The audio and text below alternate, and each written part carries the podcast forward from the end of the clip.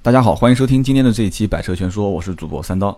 那么呢，我上一期呢就是匆匆忙忙录了一期三零零八，然后很多朋友就留言给我说，哎，你这个直接入主题的方式还是不错的啊，比以前这种啰嗦的方式要好很多。那好，那今天这一期呢，我也不啰嗦了，直接就直奔主题。今天这一期呢，我们不就不聊车啊？其实《百车全说》也不一定要一定要聊车嘛，我们就说说跟车有关的一些事情。大家也知道嘛，前段时间我家宝宝住院啊，所以我在这个儿童医院呢也住了好几个晚上。然后我说实话，在儿童医院的这几天呢，我一直深受困扰啊，因为我困扰什么呢？除了一个就是，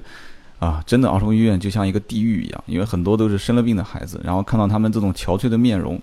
然后每一天都是，就是布满了这种哭声啊。但我可能用词不当，但是真的就是，任何一个做父亲母亲的，在那个医院里面，那个心情非常难过啊。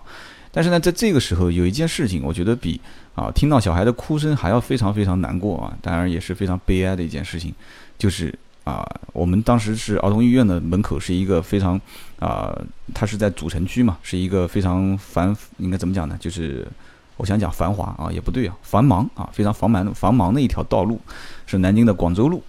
这条道路上面呢是双向，应该四股车道，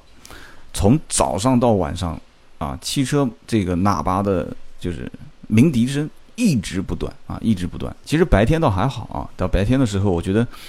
呃，就是目前中国这种素质来讲的话，按按喇叭也就能接受。可这让我为让我非常非常觉得不理解的就是，为什么晚上啊，特别是十点钟以后啊，甚至于是凌晨啊，就是有的时候在凌晨一两点、三四点的时候，依然底下的这个喇叭是不断的。哎，我就百思不得其解。然后有一天夜里面，反正我也睡不着啊，因为夜里面还要给小孩这种就是啊喝药啊或者是怎样。然后后来我就到窗户旁边，我就看，我就盯到窗户。底下，我是住在十三楼啊，我就盯到这个窗户底下，我想看看到底是什么样的车子在夜里面凌晨四点的时候还需要按喇叭，我觉得很奇怪啊，因为按道理讲，凌晨四点在很多的一些主干道上面，它的红绿灯啊已经显示成黄灯，就是双跳啊，就是黄灯会在慢闪。那么这个状态底下的话，它的这个地上的感应线是不曝光的，也就是说你正常保持匀速过这个路口就可以了。不好意思啊，但是呢，我就非常遗憾的就是啊，我后来看了有大概十几分钟啊，终于有一辆车啊路过的时候开始按喇叭。为什么按喇叭呢？其实很简单啊，有一些车辆到了黄灯的路口，它会减速。其实这种行为，我觉得是一个非常文明的一个行为，因为任何一个有红绿灯的路口，肯定也会有一个这个十字路口的穿插嘛，对吧？或者是丁字路口，那么会有些行人过马路或者是怎样的，那前面一辆车它会减速，这是非常正常的情况。但是在每一每当前一辆车减速的时候，后面的那辆车就会不自觉的就按喇叭，而且这个喇叭在夜晚四点钟的时候非常的刺耳，真的非常刺耳。然后一两声喇叭过去之后啊，前面看好像就是路口没有什么问题，它就通过了。后面一辆车甚至于会变道超车。这个我说实话，这这是我在每一天晚上都会看到的一幕啊。然后白天的时候按喇叭，其实更容易理解了，因为它是双向的这个两股车道。那么儿童医院呢，它是应该是呃东西走向的一股车道，就是它会并排啊一辆一辆的车陆陆续续在由西往东排队进到这个停车场，所以它会占据了主干道上的一股车道。但是这个呢，会有一些辅警或者是一些民警在现场啊，交警会作为一个指挥，所以呢后面。在从西边过来、西边过来的一些车辆啊，在这一股道的话，它只要不进儿童医院，它会变道，变到左边一股道正常直行。但他也能理解，也知道这个路段肯定会有一条这个这个一一个车道的车辆在等待进入这个停车场，所以呢，变道的这些车辆的话，嗯，大多数还是比较文明的啊，就是正常变个道。当然了，在中国变道也有一个特色，就是千万不能打方向灯啊！只要一打方向灯，后面的车一辆都不会让你啊，所以他就会一般正常不打灯变道啊。原来我一直都是打灯变道的啊，打一个方向灯，然后提示一下过往的车辆我要变道了，然后再变，你怎么都变不过去啊！所以这个时候你只有不打方向灯，直接一把方向冲过来以后，掐到车头，四十五度角斜插过去，后面一辆车咔一个刹车，然后这个时候你就可以变道成功了。说实话，这是一个非常不文明的行为。但是在现如今的中国的这种啊交通参与者的这种行为来讲的话，如果不这样变道，你想打双闪，然后打这个方向灯变，太难太难，真的太难。当然了，我希望我的节目能传播一些正能量啊。可能我现在目前的声音还比较小，希望今后呢，大家多顶顶多啊，多点点赞啊。这个声音越来越多之后，我希望能成为一个就是倡导大家啊文明行车，改变一个道路状况，哪怕就是改变一个非常小的一个范围的人群，我觉得也是。啊，我相对来讲比较心满意足的。那首先我也自己一点都不夸张的跟大家讲，可以查一下我的记录啊，就我目前啊，我的从拿到驾驶本到现在是没有任何违章啊，一个违章都没有，包括曝光跟这个应该怎么讲，就是叫路边违停都是没有的。所以说目前来讲的话，我提倡这个也算是以身作则啊，将来可能我不敢保证可能会有曝光，但是目前来讲没有。那么在我。就是应该讲，在医院的这么多天呢，其实白天的按喇叭的行为就已经是几乎是没有办法去阻止啊。从早晨一直到晚上，从早早上一直到晚上，就一直都在响。那么在响的响的过程当中呢，其实一部分是刚刚讲的这种，就由西向东会有一股车道是在缓慢的等待进入停车场。那么旁边车辆变道会按喇叭，那么还有一部分呢是什么呢？就是由东向西，其实这边两股车道基本上是不会有任何的一些问题啊，它就是正常行驶的，但是依然会有车辆按喇叭。其实我也是啊，有的时候白天会下去买一些这些啊吃的东西啊或者怎样日用品，那么我也会在路上就仔细看一看，就只要有车按喇叭，我想回头看一眼，到底是什么车在在这边去去去去呃。就是鸣笛嘛。后来我发现，其实他们按喇叭的原因很简单，只要前面的车停下来，或者说是前面的车稍微速度慢一点，他就会按喇叭，甚至于是变道。但是，变道是非常危险的，因为那边是双向都是啊双黄线。那么其实因为而且变道也比较困难，当然有些司机是想变，变过来之后发现对面有车子迎面过来，所以又变回去了。所以在南京有一有一个呃主干道是中山东路这条线。我觉得就比较赞赏啊，这条线的双黄线是有感应的，就只要你车轮压到双黄线上面，就会进行曝光，而且每隔这么一点点的距离就会设一个探头。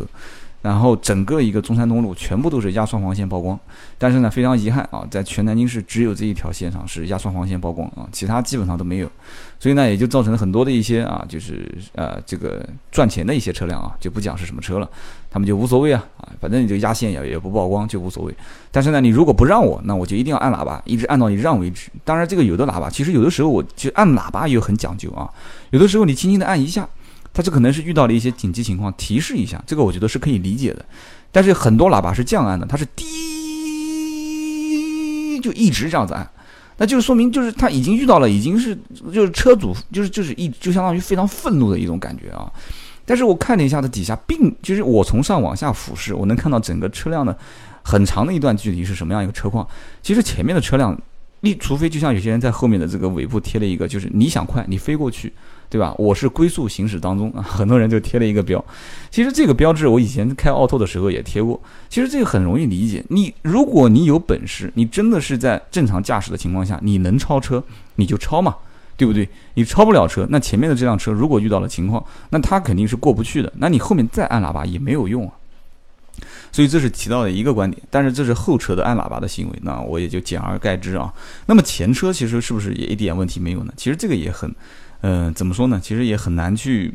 去评判啊。我也知道，其实到了医院门口，很多人都是这样的一个一个行为啊，就是车上的患者啊，或者是家长，一般都是先下车，然后车辆的驾驶员开始找停车位啊。其实这是比较合理的一种状态。但是呢，有些车子在门口打双跳，而且是双向都是两股车道，你占了一股车道，别的车后面就会陆陆续续就一直在变道。那么这种你即使是打了双跳。你在路上占了一股车道，就你一辆车占了一股车道，而且有些车有些车，就像这两天我我是频繁的出入儿童医院，我会看到有些车它的停的位置非常让人无法理解，什么位置呢？它是过了红绿灯的灯口之后，在刚刚过红绿灯的那个位置就停了下来，打了个双跳。其实这个这个位置会有一个什么样的问题点呢？就是你后面的车所有的车子过了红绿灯之后，它就必须要转一个向过去，过了一个红绿灯。就是必须要再往左拐一下才能过去，那这样就会造成后面有些车子在最后几秒钟过过了红绿灯，它在转向的时候，它就过不去了。然后它旁边还有一左边有一辆车嘛，对吧？所以说它就会就是车子就很尴尬，一半车在前，一半车在后。当然我这个情况可能用语言无法就是把当时这种情况给就是完完全全给就是形容出来。反正很简单，就是比方说还剩一两秒的时候，你可能一脚油门过去了，一条直线就。到了路的对面，但是到了前面有一个车打双跳的时候，停在那边，你加油门过也很尴尬。你是不加油门过的话，明明还有两三秒，你不过，后面的车子也也是在不停的按喇叭。所以说，其实文明驾驶的行为不能把所有的问题点全部归咎在后车，其实前车也很关键。所以今天这一期呢，其实我想讲的其实很简单，就是关于驾驶的过程当中的一些谈不上是小技巧，其实这个真的也是一个技巧，因为很多人他不知道。我到底应该怎样驾车才对旁边的一些其他的共同参与这个驾驶行为的一些人不造成影响？但是这种行为，我觉得就是大家，但我不是说去。去骂他，或者说对他就是这个行为就觉得哇，我你非常的这个没有素质。其实很多人他不是没有素质，是他根本就不知道这种什么样的一种方法才能避免。比方他也很着急嘛，对吧？他也很想在在这个位置让家里面人下车或者尽快上车，他也不知道车子该停在什么样的位置才能呃比较合理的去啊，既能等待家里面人比较方便上车，也可以去啊不影响正常驾驶。但这些方法其实今后在节目当中，我们可以陆陆续续去讲一讲，给大家去分享一下我的一些技巧，还有我一些好朋友，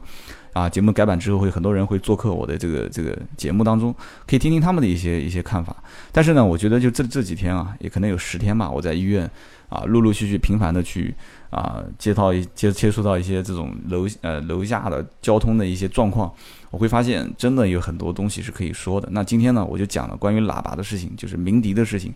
啊，你要知道，从早上一直听到晚上，真的是太痛苦，太痛苦。而且旁边是医院啊，朋友，而且隔壁还是一个，应该是个小学吧，在广州路上面，而且隔旁边还是个大学，南京大学。所以在这个路段，其实出现这种行为，我真的是觉得挺可悲的，真的挺可悲的啊。虽然我也是作为一个南京人啊，然后呢，就是再讲一个小的案例，就是我在这两天其实去儿童医院的路上，我也做了一件非常。啊，怎么说呢？也叫算非常业余的事情。但是说实话，我的心情大家应该能理解啊。每一天都是火急火燎的，都想早点去看看宝宝啊，都想早点回来。那我那一天呢是最后一天，就是今天。那今天上午呢，我是去嗯小孩出院。然后也是，就是很远就看到了，在南京这个儿童医院的门口，车子停了非常长的一个路段，就大家都在等着车辆去入场。那我是迎面，就是我要去排队去进停车场的话，我得到前面一个路口掉头，然后我就沿着这个主干道广州路就一直往前开。我发现很恐怖的一个现象，就是停了将近有，应该有两三公里。对吧？两三两三公里有点夸张，大概有两公里，一公里肯定是有的，一公里到两公里左右，就是车子已经完完全全排到了那个路的最尾端，然后我的车子就一直在往前开，开到一半的时候，我突然想，那算了吧，我也就不停这个停车场了。所以呢，我当时就想往右打方向，就是想进到最右边一股车道。因为旁边会有一个这个正常一个写字楼的停车场，结果我打右转弯右转弯的方向灯的时候，我车辆往往右打方向的时候，后面的车子就不让我，就是他们一辆又一辆的加速前行。然后这个时候我看已经快要到路口了嘛，因为我车子不能完全停在路中间嘛，然后已经快要到这个白色的实线，已经快到路口的时候，那我想这个时候我直行的话会比较麻烦，我想我还是并在左转弯车道去看看能不能左转，我所以又一把方向往左打。但是我打左把，这个时候是我的疏忽。我往左打方向的时候，实际上第一个动作是回正，因为我刚刚车头是朝右嘛。我回正完了之后呢，可能方向多打了一些，变成了往左。然后后面有一个出租车司机，当时可能因为我觉得就是这个就是一个心理因素了，就是他可能觉得我想往左拐弯，所以他就赶紧一脚油门就冲到我前面。其实那个时候我已经方向往回拉了，因为我发现当时那个路口是不允许左拐的嘛。因为我市区往市城中开车的机会比较少，因为我去市区一般都是坐地铁，所以往回拉了一把方向，车子正过来之后，我就看到这个出租车司机就有意识的把速度放慢了，就非常仇视的看了我。不止一眼啊，瞪了我很长时间。然后这个时候呢，我本想是把窗户摇下来跟他打个招呼的。然后我把窗户摇下来之后，那个司机就恶狠狠地盯盯了我一眼。我我估计他可能以为我想骂他，然后他就一脚油门就直接冲到我前面，然后变道就停在我的车子正前方，踩了一脚刹车啊。哎，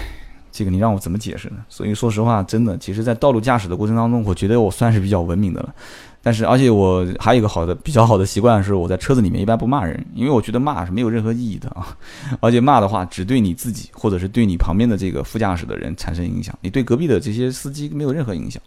所以当时我就叹了一口气，笑了笑，摇了摇头啊，我真的没有任何话好讲了。所以这几天呢，我在儿童医院的一些经历啊，说实话，不管是从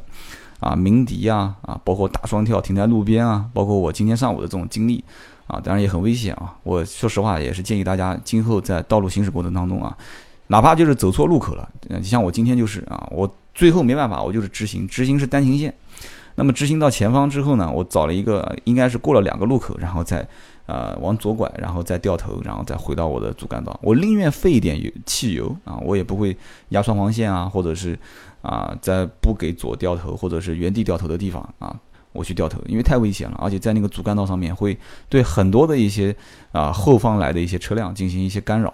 其实给他们做干扰的话，我觉得我心里面也很难过啊，我觉得过意不去，而且。大大的增加了一个事故的，也就是一个事故率。所以今天呢，这期节目呢有点啰嗦，但是呢，我发现其实百车全说今后 就是所有的，呃，我的播放的就是节目都会在这个节目当中去集中播出。所以呢，我以后讲的一些范围会越来越宽。当然了，今天呢，其实最后因为大家都不喜欢我前面节目当中啰嗦啊，我最后还是偏个题啊。嗯，还是做两个小广告啊。第一个呢，就是我的这个公共微信号是 A B C D 的 D 啊，不 A B C D 的 B 啊，不好意思啊，D 的那个已经加不了了。A B C D 的 B B 五四五八五九啊，订阅号，欢迎大家去订阅。然后另外一个呢，就是我的这个新浪微博叫百车全说，也可以关注一下，我会经常不定期的更新一些我的一些动态啊。然后呢，最关键的就是呃，我的节目的后期改版，很多同学呃，很多朋友都会讲说，哎，你今后的这个节目改版以后，会不会你这种一个人就是脱口秀的形式就没有了？我想跟大家讲的就是，百车全说今后就是百车全说，不会去改变它的内容。我的独立评论的这一块肯定会保留，这是百分之百的，因为大家都很支持我，也是因为这种形式，大家才会留下来继续去听啊，听我讲你们的事，没事的时候就啰嗦啰嗦。然后呢，我会在百车全说当中再呃分开来 P 几个环节。就是设几个专辑，